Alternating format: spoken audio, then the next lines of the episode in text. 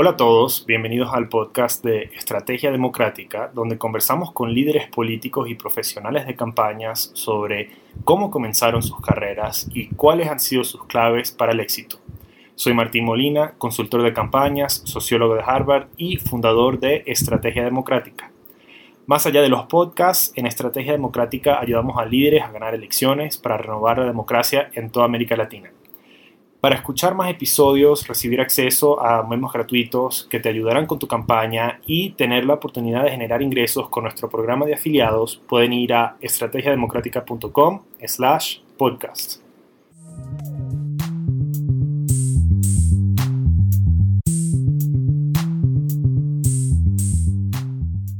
El invitado de hoy es estratega político y politólogo boliviano, fundador de su propia empresa de marketing, Agencia Wiki. En su carrera como estratega político y digital, ha participado en más de 15 campañas electorales a distintos niveles de gobierno, incluyendo presidenciales, principalmente en Bolivia, pero también en Ecuador, México, Costa Rica y El Salvador. Licenciado en Ciencias Políticas y Administración Pública por la Universidad Autónoma Gabriel René Moreno en Santa Cruz de la Sierra, Bolivia, con especialidad en marketing y comunicación política y gobierno abierto y electrónico. También cuenta con estudios en España, Alemania, Argentina, Ecuador y Colombia. Lo invita al podcast por su amplia experiencia como consultor en varios países de América Latina y en particular por su actividad en Bolivia, país que actualmente enfrenta una crisis política severa y de la cual espero que les interese escuchar. Querida audiencia, por favor, denle una cálida bienvenida a Iván Pinto. Iván, bienvenido al podcast. ¿Cómo estás? Martín, muchísimas gracias. Eh, gracias por la invitación y al igual que tú, un saludo a toda, a toda la audiencia. Muy bien, muchas gracias. Comencemos con tu comienzo en este mundo. ¿Cómo entraste al mundo de la consultoría política y en específico a trabajar como estratega? Siento que em, los consultores políticos jóvenes somos pocos, entonces y tengo mucha curiosidad.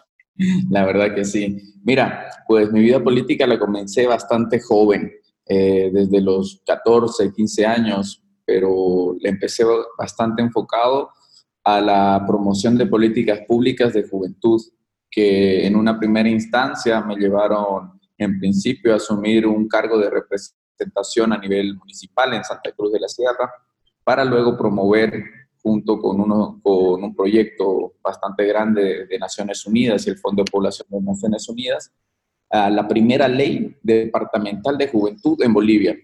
Luego de esta vendrían otras iniciativas e impulsaríamos la ley nacional de juventud en Bolivia. Y esto me lleva a ser partícipe de los escenarios eh, políticos y también estar presente en espacios donde se encuentran o se encontraban en ese entonces personalidades de la vida política en la que poco a poco voy insertándome desde mi campo de acción y el activismo político. Luego paso ya a una etapa de no solamente trabajar acciones de, de juventud o políticas públicas de juventud, sino ya en una militancia política y en paralelo eh, adentrándome a la estrategia y comunicación política cuando empiezo a participar de, mis primeras campañas. Eh, al final todo esto te termina siendo parte de, lo que creo, de, lo que me apasiona y luego me lleva por varios países, ya lo decías tú, un poco de mi experiencia y en principio salgo para capacitarme y posteriormente ya luego para eh, eh, desarrollar profesionalmente la parte de estrategia política, sobre todo centrado en lo que es el marketing y comunicación digital. Entonces tú te mudaste eventualmente a México, a Ciudad de México. Eh, Ciudad de México siendo uno de los mayores mercados electorales.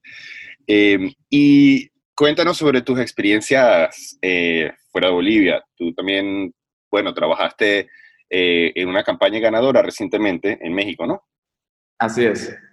Bueno, mi, experiencia de trabajo en Bolivia es bastante diverso. Como te decía, en principio empecé desde la militancia y apoyando la parte de estrategia en algunas campañas políticas. Y si bien al principio mis primeras campañas y que las hice aquí en Bolivia, en Santa Cruz, si bien no, no las asumí como estratega, a nivel de estratega como tal, empecé a trabajar campañas a nivel de gobernador en Santa Cruz, rector de la universidad pública, asamblea departamental en Santa Cruz, y lo que marcará, creo yo, mi carrera para ya de una vez enfocarla a este espacio y a esta área de trabajo, va a ser sin duda la campaña digital del referéndum del 21F, 21 de febrero del 2015, donde justamente ganó la opción del no a la repostulación de Evo Morales. ¿no? Es una anécdota que siempre, siempre la cuento porque un pequeño equipo digital que manejábamos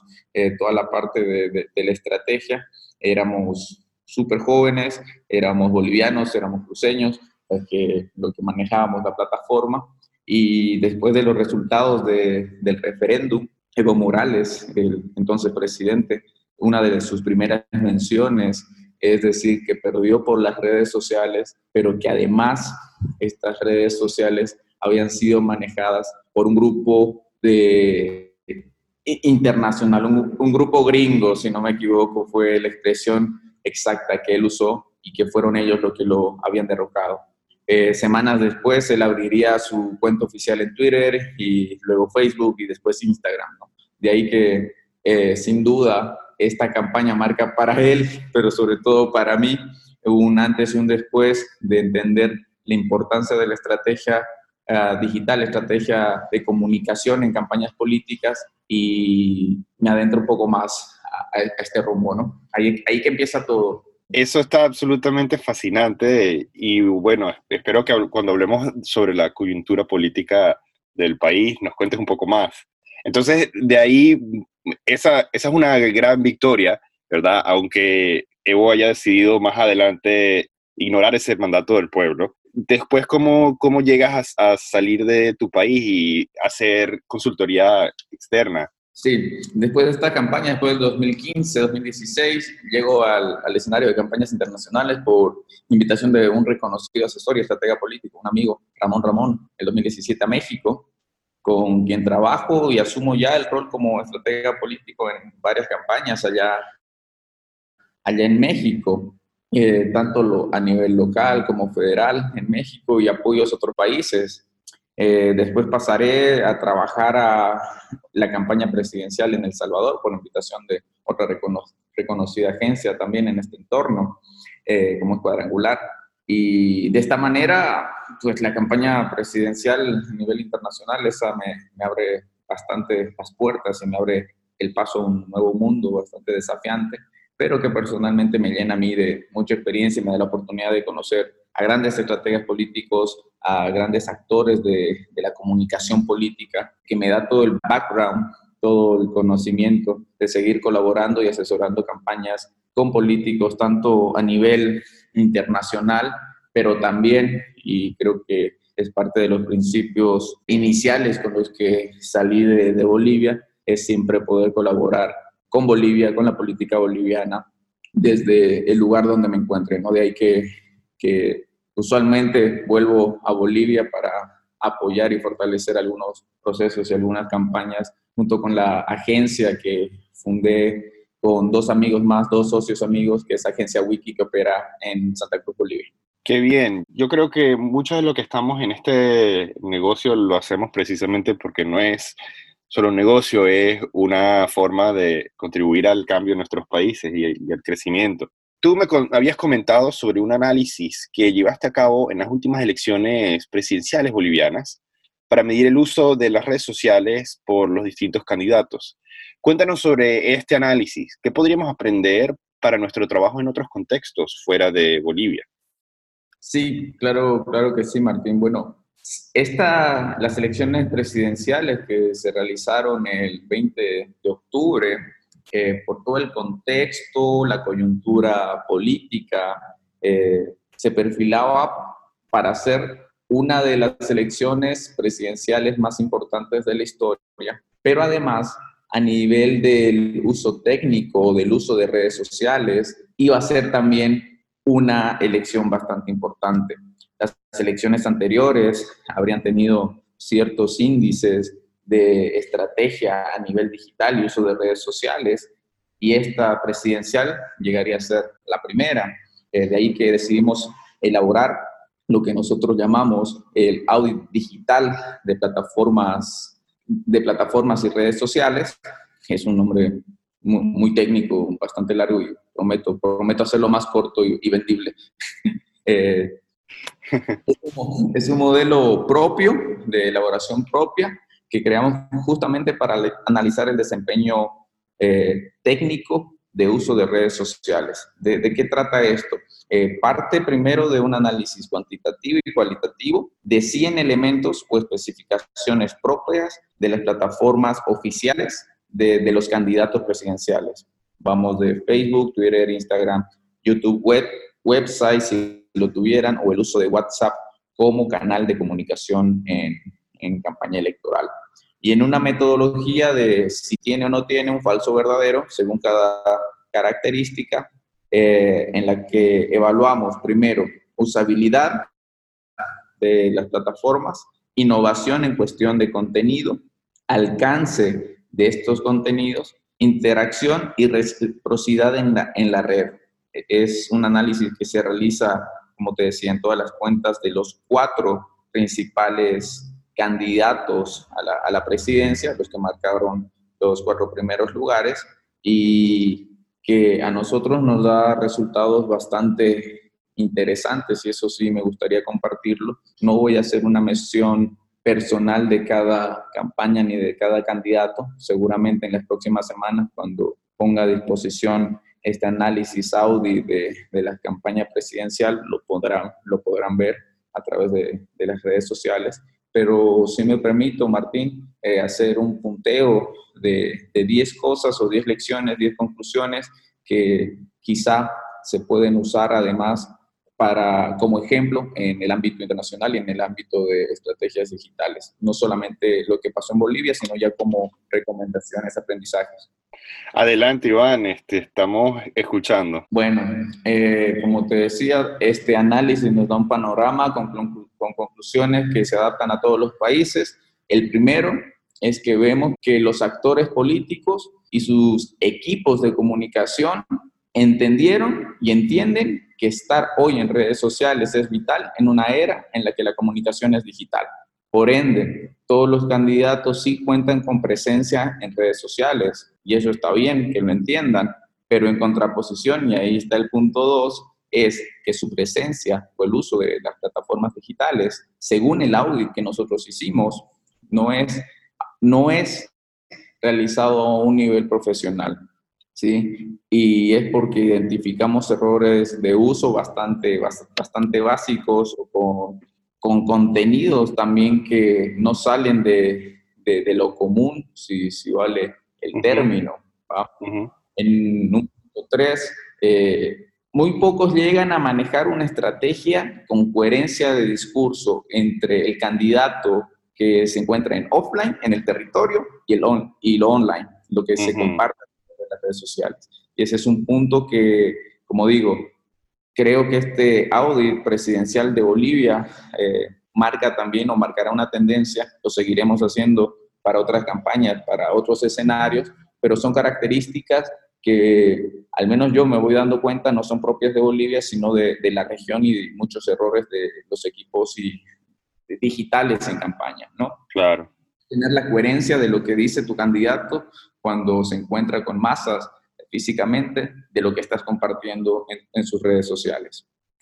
Cuatro, muchos equipos todavía y, políticos no logran romper con la lejanía del político y el seguidor, que al final se convierte en un fuerte votante o en un posible votante, y no romper esa lejanía también es un gran error de, los equipos de comunicación. Eh, pocos manejan estrategia de conversión en política y aquí creo que lo que quiero decir es, toda campaña apunta más allá de las propuestas y ahí creo que muchos estrategas o muchos, muchos amigos de, este, de este campo están de acuerdo conmigo. Hoy por sí las propuestas de campaña o las mejores propuestas no son las que ganan las campañas, ¿no? sino es quien rompe esa, esa barrera de comunicación entre el político candidato con el, con el votante. Claro, sí, por supuesto. ¿Cuál es la mayor barrera que los candidatos enfrentan a la hora de tratar de acercarse a sus votantes? Creo que la, la mayor barrera es no entender en su totalidad al elector.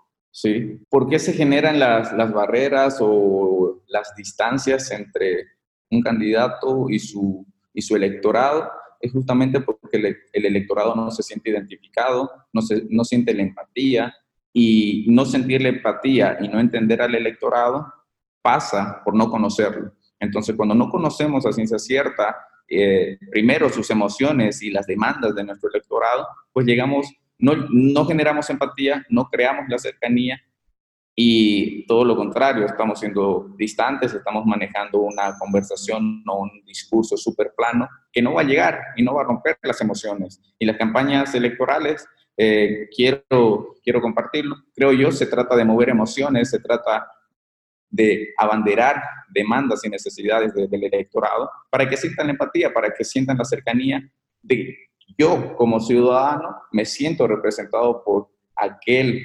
candidato y lo voy a votar porque además, lo vuelvo a decir, mueve mis emociones y está abanderando las mismas demandas que yo tengo. Me entiende como ciudadano y sabrá responder ante ellas. ¿no? Entonces, las propuestas de campaña, como decía, no las ganan, no ganan las elecciones, pero quien las gana es quien mejor conecta y quien más se muestra empático con, con los electores. Es este eh, conocido outsider que nosotros decimos, ¿no? Quien rompe con las características del político y llega a ser el más cercano, más empático con, con el electorado.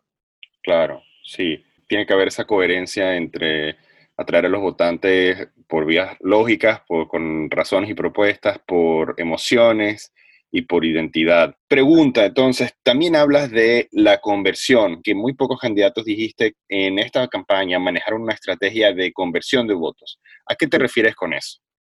Bueno, creo que hay que ver las campañas políticas a nivel de conversión, haciendo un paralelo con lo que es la conversión en el marketing tradicional. Voy a explicar un poco el marketing tradicional. Uno cuando quiere hacer la venta o registro de algún nuevo comprador de tu producto, debes empezar una estrategia de inbound o lo que es el embudo de ventas para poder lograr tu venta.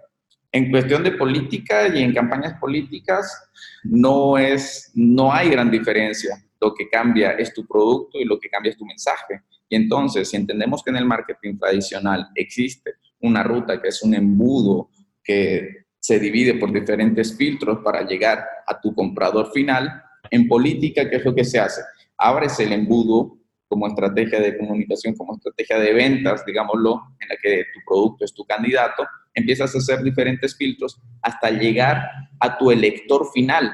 Sabemos que el universo digital no va a estar 100% de acuerdo contigo, pero debemos o se debe identificar quiénes son los de la mitad para abajo que podrían votarte, tienen la intención de votarte y los que te van a votar al final. Entonces, todo esto responde a una estrategia de conversión de quien llega a ser en un principio alguien que interactuó o le dio me gusta a tu página, pero que al final vota por ti y está activando tu causa desde su, su trinchera, desde su espacio digital. Claro, por supuesto, esos simpatizantes que, que, tanto mueven a la opinión de otros electores. Cuéntanos entonces el resto de esta lista, ¿qué otras cosas podemos aprender y observar de esta, de esta elección? Perfecto, me había quedado en el punto 5, como punto 6, eh, aún se, se usan las redes sociales como canales unidireccionales. Nos hemos olvidado que lo más importante en comunicación es el diálogo y la interacción y sobre todo en redes sociales, no podemos seguir utilizándolo como un canal unidireccional, sino que debemos eh, promover, incitar, pero además fortalecer el diálogo, la interacción y algo que es un elemento muy importante de las redes sociales es la colaboración. Eh, he visto más de una cuenta ah, en Bolivia y a nivel internacional de equipos de comunicación que se encargan solamente de, de hacer posts, de compartir mucho contenido, pero y reciben mucho feedback, muchos comentarios, pero nunca hay la interacción, nunca hay el diálogo y se pierde esa conexión que un candidato puede llegar a realizar con su elector. Y eso es parte de una estrategia de conversión. Quien comenta en tu página, ya sea de manera positiva o negativa, te está dando un indicio de interés sobre el candidato. Si logras atraparlo, valga el término en, este, en esta circunstancia, si logras atraparlo de, de manera positiva, habrás ganado un votante a tu favor, ¿no? Y un militante seguramente de tu causa. Y si es un comentario negativo y tienes la posibilidad de darle argumentos para que esa persona no piense lo que está pensando negativamente de tu candidato, pues lo habrás convertido. Y quien en algún momento expresó un comentario negativo sobre tu candidato, sobre tu propuesta, y lograste convencerlo de que no es así, también habrás ganado otro voto. Y seguramente ese, esa conversión solamente de pensamiento, de ideas o de reafirmar alguna, alguna propuesta de campaña será un valor clave para todo, todo, el proceso de, de, campaña y de conseguir votos a través de, de la, del diálogo, de la conversión, de la interacción en redes sociales. Claro, claro. Ya como últimos puntos, eh, es importante apostar por contenidos innovadores, salir del típico, de la típica foto cuadrada o una foto nada más y un copy. Eh, creo yo que quien apuesta por contenidos innovadores que conecten con un público que en su mayoría es público millennial, realmente estará conectando con, con su público. Eh, yo hablaba de que uno de los elementos de este audit mide la reciprocidad en la, en, en la red y a esto me voy de que eh, se debe olvidar la idea de que tener millones de seguidores y solo seguir a 10 eh, está bien eh, y no lo es, porque hay redes sociales, sobre todo como Twitter e Instagram, de usuarios que valoran mucho el tener el follow back de, su candidato y tener ese follow back, lo crean o no, pesa mucho y pesa para bien y se ve muy bien, es muy bien aceptado por, por el usuario final. Claro, claro. Eh, ya como un punto de cierre, y esto sí es netamente de, Bolivia, creo yo, y lo decía al inicio, esta tenía que ser y fue la elección más importante a nivel de, de los hechos de la coyuntura, pero fue la de menos ideas, la de menos innovación y la de menos progreso en cuestión de estrategia y comunicación digital y el uso de las plataformas y redes sociales. Y lo vemos por el análisis audit así nos los muestra. Hay muchos ejemplos de, de posteos de las redes sociales de todos los candidatos y eh, con, con, mucho, con mucho tino y sin, sin el ánimo de ofender a los equipos de campaña en Bolivia, todo lo contrario, con el ánimo de fortalecer la, comunicación y de mejorar la comunicación digital, tanto en la región como en, en Bolivia. Venimos a decir de que se quedaron todavía en los inicios de las redes sociales con contenido y publicaciones muy, muy básicas. Muy, muy, poco, muy poca innovación y si hay algo que las redes sociales hoy en día nos permiten es poder innovar para poder tener mayor alcance. Claro, por supuesto. Sí, ese, ese alcance es clave. En muchas campañas es difícil simplemente lograr que tus electores escuchen tu mensaje. Mucha gente se queda pegada en pensar cómo logras persuadirlos, pero la verdad es que ellos deben llegar a tu mensaje y escucharlo y para eso las publicaciones innovadoras y atractivas son clave. Hablemos entonces de la situación actual de Bolivia. ¿Fue o no fue un golpe? ¿Y cómo actuaron las diferentes partes en las elecciones? ¿Qué crees que debería ser la oposición en este momento para evitar la violencia? Para empezar, debo ser súper enérgico en, en todo esto y decir, no hubo golpe de Estado, ¿sí? No hubo golpe de Estado. Y lo que fue, ante la presión social de, de más de 21 días, fueron 21 días de paro lo que se hicieron eh, antes de la renuncia del, del expresidente, pero ante la presión social lo que hubo fueron las renuncias del presidente, del vicepresidente y renuncia de los altos mandatarios de, de gobierno, entre senadores, diputados, ministros, alcaldes, gobernadores del partido en ese momento actual de gobierno, dejando vacíos los cargos más importantes del país. Y se siguió con la sucesión constitucional que marca la constitución política para tener la nueva presidenta. Y ahí quiero hacer otra puntualización que para mí es importante y muchos medios internacionales así lo, expresaron y quiero negarlo. Eh, no se proclamó presidenta, no hubo una autoproclamación. Lo que se hizo, ya lo decía, se aplicó de manera correcta los artículos 169 y 170 de la Constitución Política del Estado sobre la sucesión constitucional. Para entender el escenario de Bolivia, creo yo que es importante conocer ciertos hitos importantes que llevaron a esta renuncia y a este, a este cambio de, presidencia. Primero, luego de 13 años en el poder del MAS, eh, del Movimiento al Socialismo, Evo Morales, eh, el 2006, él convoca al, al referéndum del 21F, el famoso 21F, el 21 de febrero, para consultarle a la población si él, si él y su vicepresidente podrían o no participar de una nueva repostulación. Entendamos que para esto él ya había, ah, ya estaba en su tercer mandato. Según la Constitución, eh, solamente se puede una sola reelección de manera continua. Él ya, ya llevaba tres, él hace una división, él gana las elecciones, eh, la primera elección es con, cuando todavía se llamaba la República de Bolivia y, esa constitución, termina ese mandato, va a unas nuevas elecciones, se da la nueva constitución y todo el proceso de asamblea constituyente, empieza, empieza un nuevo conteo porque la República deja de llamarse República y pasa a ser el Estado Plurinacional de Bolivia, la refundación de un nuevo Estado.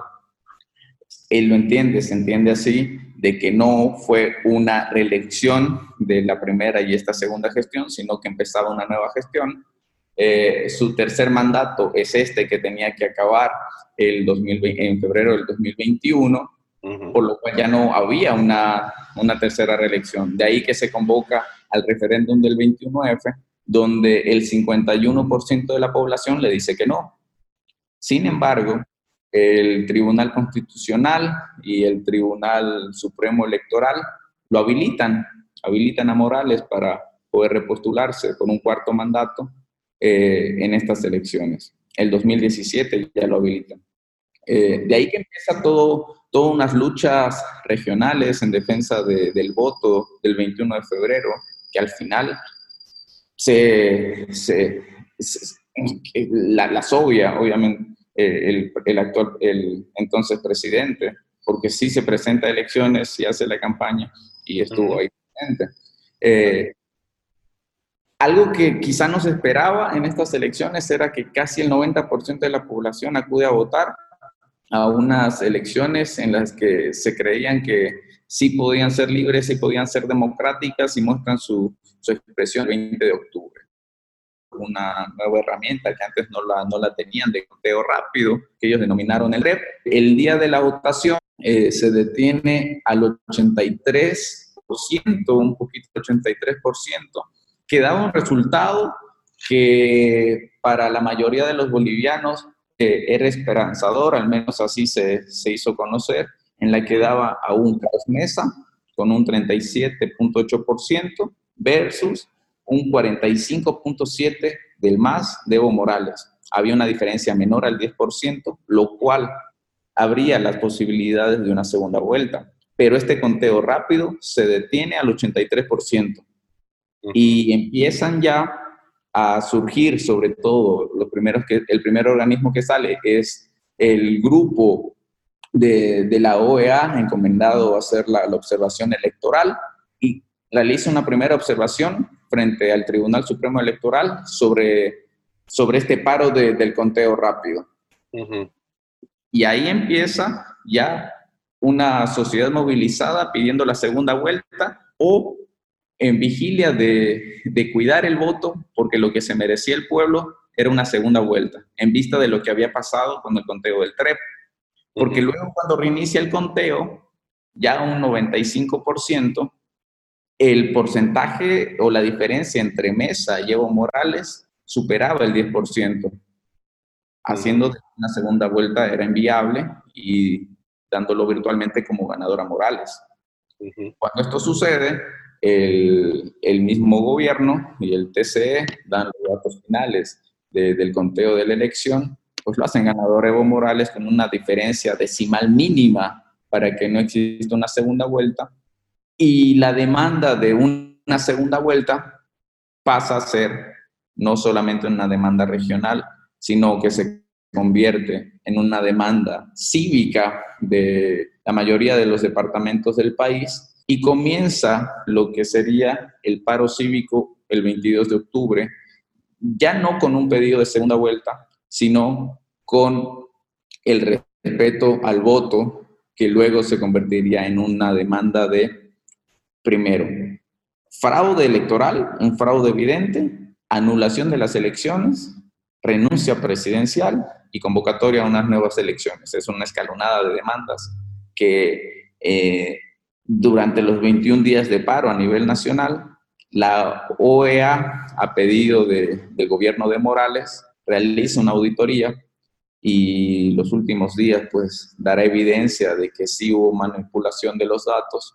eh, hubo fraude electoral y de ahí se escala al nivel de, de crisis social, la presión de renuncia se hace más fuerte, fundada por el fraude, se hace más fuerte el pedido de renuncia, empiezan a renunciar muchas de las autoridades de peso del gobierno y termina con la renuncia del presidente y se sigue todo el mandato, toda la sucesión constitucional. A falta del presidente, renuncia el vicepresidente. Ante la renuncia del presidente de la Cámara de Diputados, que la había expresado antes de la presidenta de la Cámara de Senadores, pues lo que queda aplicar es justamente el orden según la directiva de la Cámara de Senadores, que si no está la presidenta, eh, no está el, primer vicepresidente, que también había renunciado, asume la segunda vicepresidenta.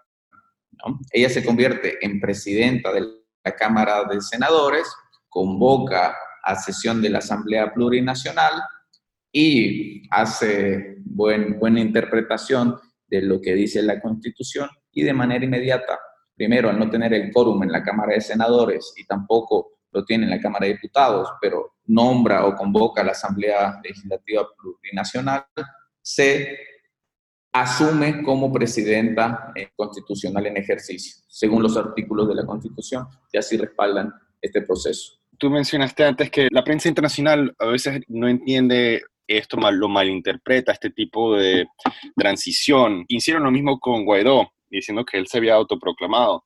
Y es porque creo que este tipo de cargo de presidenta, de presidente interino, digamos, si se puede llamar así, no existe en, otros países, ¿no? Eh, ellos lo ven como, ah, ahora la derecha está en el poder, cuando la realidad es que eh, lo que viene para Bolivia son unas elecciones en las que ellos van a poder ejercer su voto, ¿no? Así es, coincido completamente contigo, de ahí que, digo que es bueno ser enfático en lo del golpe de Estado, porque además una de las características del golpe de Estado es la presencia y la acción de, de las Fuerzas Armadas, que en este caso, a ver, la policía se replegó, porque además había sido eh, sobrepasada por grupos, grupos ciudadanos, movimientos ciudadanos que respondían al partido de gobierno, había sido sobrepasada, de ahí que sale la, cabeza del alto mando militar haciendo la sugerencia de que la única opción para que se acabe todo, todo el contexto y crisis era lo que la gente ya le estaba pidiendo al presidente, ¿no? Entonces fue una, una sugerencia. No hubo, no hubo intervención militar en todo este proceso. De hecho, si hay algo que eh, algunos medios internacionales lo hicieron notar y es bueno recalcarlo, fueron 21 días de paro y acciones súper pacíficas y tranquilas en las calles.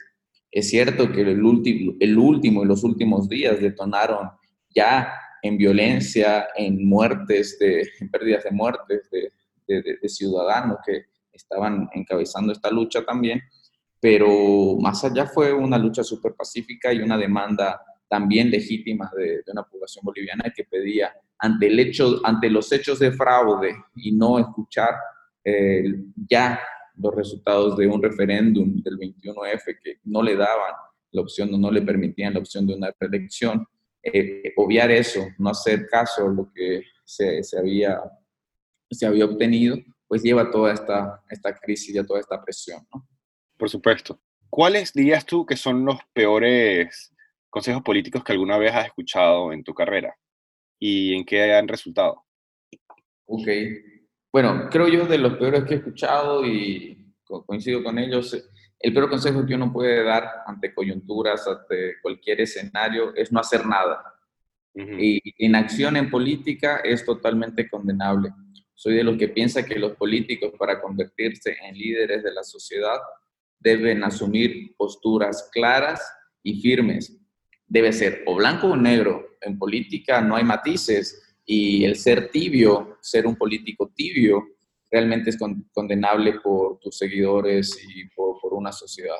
Entonces, el no hacer nada no es una opción y no es un consejo que se debiera dar. Claro, claro, que tal vez en el análisis político, ¿verdad? Uno a veces busca entender todos esos matices, pero cuando viene el caso de comunicación política hay que tener un mensaje completamente entendible. ¿Y cuál, por el otro lado, es el mejor consejo político que alguna vez has escuchado? Pues es el hecho de, mover emociones, realmente, y yo lo decía en uno de los puntos eh, de, conclusión del audit, quien no sabe mover emociones, quien no es empático con, el público, con la ciudadanía, eh, eh, difícilmente, difícilmente va a obtener buenos resultados. Entonces, de los mejores consejos que puedo adoptarlo y he escuchado es, mira, aquí hay que mover emociones, esto se trata de emociones, cualquier campaña e incluso comunicación de gobierno se trata de mover emociones, se trata de abanderar demandas y de saber hacerlo. Quien sepa hacerlo realmente va a sumar muchos esfuerzos, va a ganar adeptos y va a tener mucho apoyo. Completamente. ¿Algún otro punto que quisieras agregar, ya sea con respecto a tu trabajo, tu servicio o la situación en Bolivia?